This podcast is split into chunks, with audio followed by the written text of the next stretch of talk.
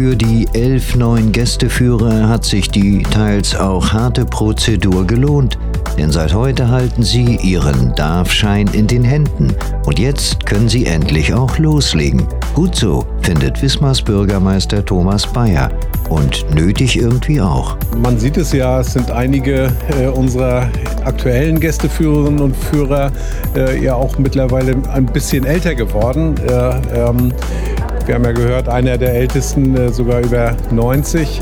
Ähm, die machen das trotzdem toll, das ist überhaupt keine Frage, aber ähm, das hat uns schon über längere Zeit ein bisschen bewegt, dass es schon sinnvoll wäre, jetzt Nachwuchs äh, zu gewinnen. Und das ist so das, was mich auch bewegt, wenn ich aus dem Fenster schaue und dort die Gruppen sehe und die vertrauten Gesichter, dann weiß ich, ich kann mich total darauf verlassen, äh, dass da ähm, wirklich im positiven Sinne ähm, Wismar äh, äh, gezeigt wird und so gezeigt wird, dass die Leute Lust haben, noch mehr zu entdecken und vielleicht, vielleicht auch wiederzukommen. Die, die es machen, werden von Gästeführerhäuptling Micha Glockemann fast schon familiär in die Arme genommen.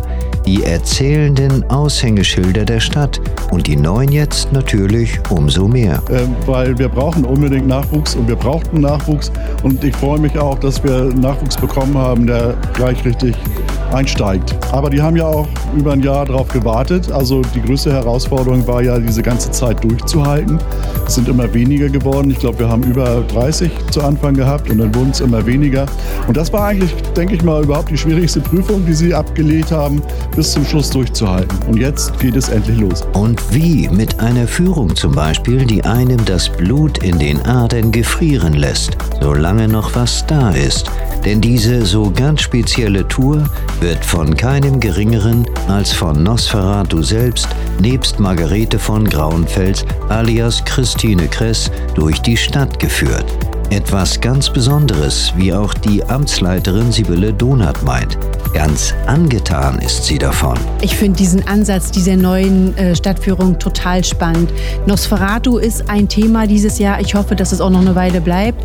Aber diese Stadtführung im Duo mit schauspielerischen Elementen, das ist das, was andere schon machen. Aber das ist doch etwas ganz Besonderes, weil hier etwas versteckt ist, womit ich nicht gerechnet habe. Aber das möchte ich jetzt noch nicht verraten. Nein, das muss man wirklich mal erlebt haben.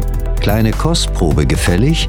Bitte, liebe Margarete von Grauenfels, nehmen Sie uns mit auf eine kurze, beschauliche Reise in das Reich der Dunkelheit. Dass es solche hier immer die Friedhöfe waren um die Kirchen rum, auch im Mittelalter und hier wurden die Toten begraben. Nur die Vampire, die haben hier ja nicht ihre letzte Ruhe gefunden. Die sollen ja wieder auferstanden sein. Und die Forschung glaubt ja heute, also ich glaube ja sowieso nicht an Vampire, so ein Blödsinn, ähm, dass das einfach von ähm, ja, einer schlechter Beobachtungsgabe kam. Die Menschen damals wussten zwar, was nach dem Tod mit den Menschen nach ein paar Stunden passiert, aber der Verwesungsprozess im Grab, der mehrere Monate und Jahre dauerte, was da stattfand, darauf hatten die Menschen ja keinen Einblick. Und wenn dann halt mal jemand exhumiert wurde, dann ähm, sah dieser Körper anders aus wie zuvor. Die Haut im Gesicht zieht sich zusammen, sodass das Zahnfleisch und die Zähne länger wirken, die Haare wachsen länger.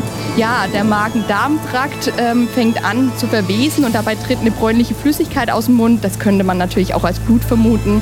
Und man könnte da vermuten, dass wohl der Vampir frisches Blut getrunken hat. Also, naja, aber Vampire gibt's ja gar nicht.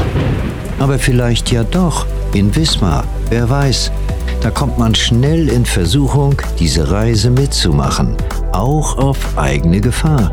Herr Bürgermeister. Ich äh, komme auch in Versuchung, mir den Film nochmal anzuschauen. Äh, das wird nur heute Abend nicht gerade gelingen, aber äh, jetzt äh, werden wir das in der Begleitung mit Live-Musik haben, zum Beispiel in diesem Jahr.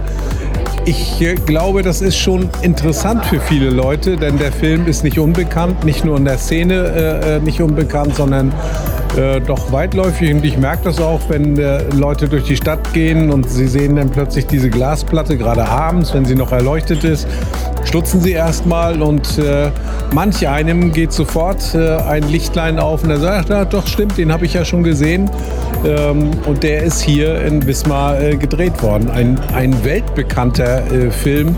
Darauf müssen wir einfach aufmerksam machen und äh, dass das jetzt auch in die Stadtführungen mit aufgenommen worden äh, ist, das wird ja nicht nur für 2022 gelten, sondern auch für die Folgejahre. Finde ich richtig gut. Na klar, neue Stadtführer und eine so ganz spezielle Tour im Jahr des Nosferatu. Das könnte eine dunkle, blutige Angelegenheit werden. Und nicht nur deshalb wird man davon bestimmt noch ganz lange sprechen. Unser Vampir kann es ja leider nicht.